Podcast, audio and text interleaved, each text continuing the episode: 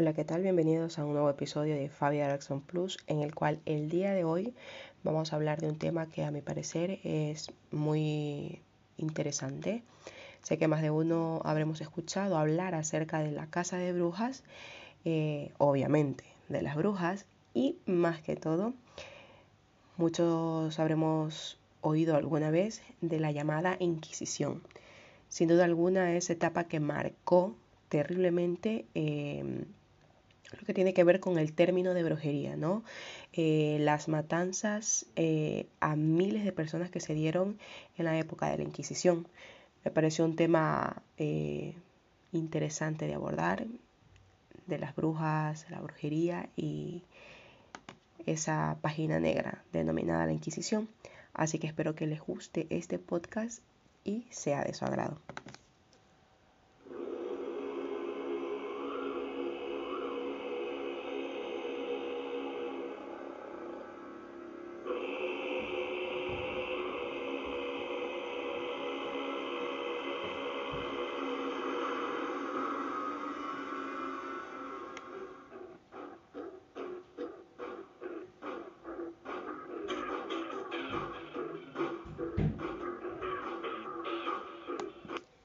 Muy bien, para empezar a hablar acerca de todo lo que tiene que ver con las brujas, la brujería y demás, bueno, brujería se considera como tal a las actividades que tienen como común denominador el ejercicio de un poder sobrenatural siniestro, ejercido por personas que vivían sometidas al demonio.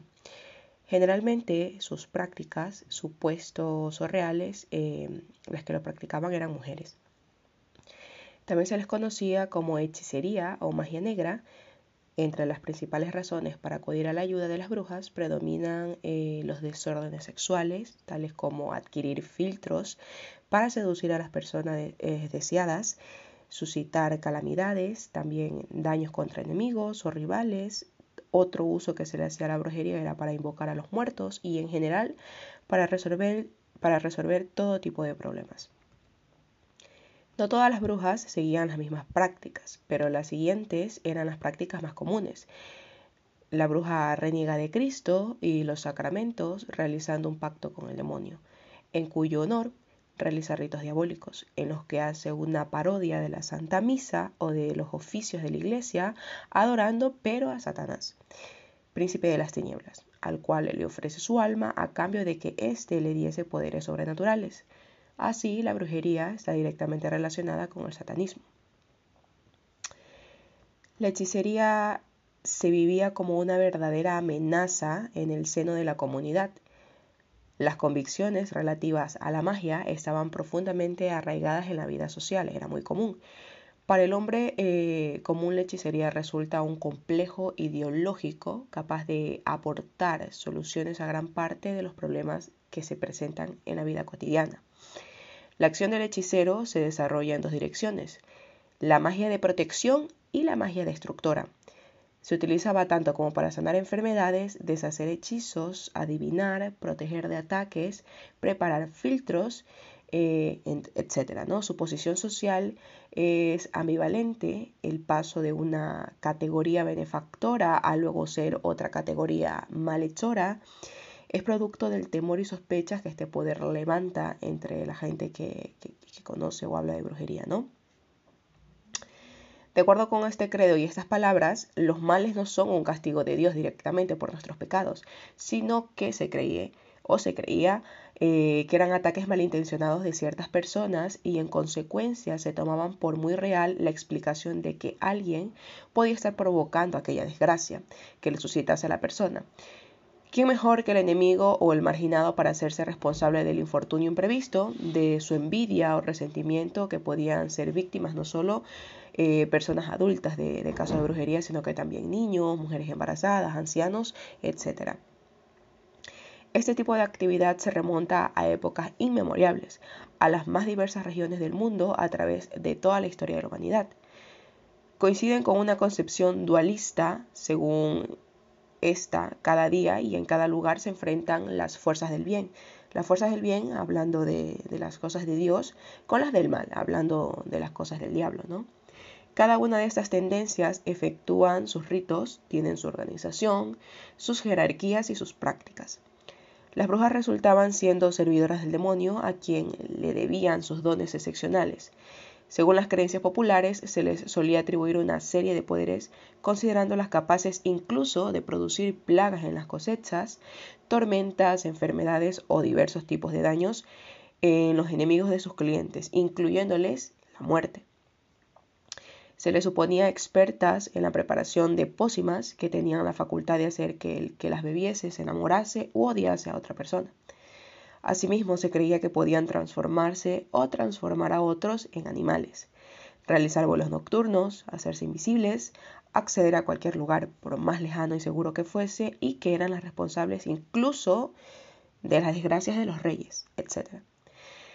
Para realizar sus atrocidades se reunían generalmente por la noche en aquelarres, reuniones origásticas en las que se daba rienda suelta a todo tipo de abominaciones y que tenían como invitado de honor al propio Lucifer.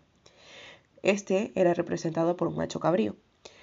La brujería era una de las actividades más antisociales, por lo cual, como sostenían Lutero y Calvino, se hacía merecedora de los más severos castigos. Ya en el Antiguo Testamento se ordenaba que a las brujas se las condenase a muerte. Platón sostenía que a las personas que usasen de ella para hacer el mal se les debía aplicar una igual sanción, es decir, que contemple incluso acabar con su vida. Desde las más antiguas leyes romanas hasta las últimas previas a su cristianización, se mantenían la condena más enérgica para estas actividades de brujería. Por mencionar tan solo algunas persecuciones en contra de las brujas, que datan de entonces, ¿no? de esos siglos. Podemos señalar las realizadas en la época de Constancio, Valente y Valentina, Valentiniano I. En los primeros siglos del cristianismo fue muy poco reprimida, pero leyes como las de Codex sancionan con la pena capital a quienes celebran sacrificios nocturnos en honor del demonio. A partir de la Edad Media, la rigurosidad ira en constante eh, la rigurosidad ya iba también en constante aumento, ¿no? hasta llegar a su clímax en los siglos XVII y XVI. La brujería era sancionada indistintamente por las autoridades civiles como por las eclesiásticas. La persecución contra las supuestas o reales brujas fue una de las páginas más negras de la historia de la humanidad, que solamente en el siglo XVII y en Inglaterra anglicana arrojó una cantidad de más de 50.000 personas quemadas en la hoguera mientras que en Alemania la cifra aumentaba y se estimaba que eran aproximadamente 100.000 personas las que murieron a causa de acusaciones de brujería. En este marco general cabe recalcar un hecho indiscutible. Si en España y sus colonias no se llegaron a quemar brujas fue básicamente gracias al Santo Oficio.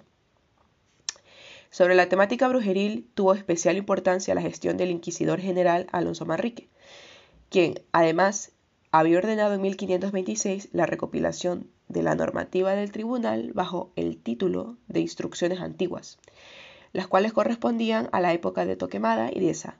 Manrique convocó a una congregación de teólogos y juristas para saber cómo proceder con la brujería a, diferencia de otros de los países vecinos que literalmente lo que hacían era quemar o matar directamente a quienes eran acusados de brujería, a diferencia de en España.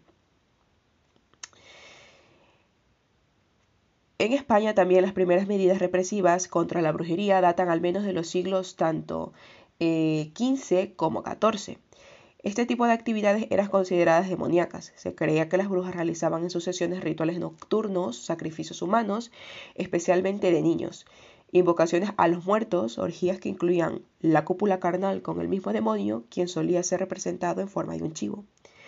Parece ser que la peste negra, las epidemias, las sequías, etc., o sencillamente la crudeza de estos tiempos, hizo que se buscaran chivos expiatorios en los cuales responsabilizar por estos y otros males, eh, en este caso las supuestas brujas y los judíos, que fueron quienes resultaron siendo los principales perjudicados. Sin duda alguna, desde las páginas más vergonzosas de la historia de la humanidad, fue la denominada Casa de Brujas, que estalló con singular fuerza entre los siglos XVII y XVI. La locura colectiva provocada por aquella fue causa incluso de la muerte de centenares de miles de víctimas inocentes. Ya vimos anteriormente las cifras, cómo ascendían en algunos países a causa de, de las muertes de acusaciones por brujería, ¿no? Sobre todo en las zonas rurales, donde la ignorancia alimentaba todo tipo de supersticiones. El número total de las personas condenadas a la hoguera bajo este cargo en el siglo XVII, solo en Alemania, como dijimos anteriormente, han sido calculados más de 100.000 personas, mientras en el mismo periodo, para Inglaterra, como dijimos también, fueron 50.000.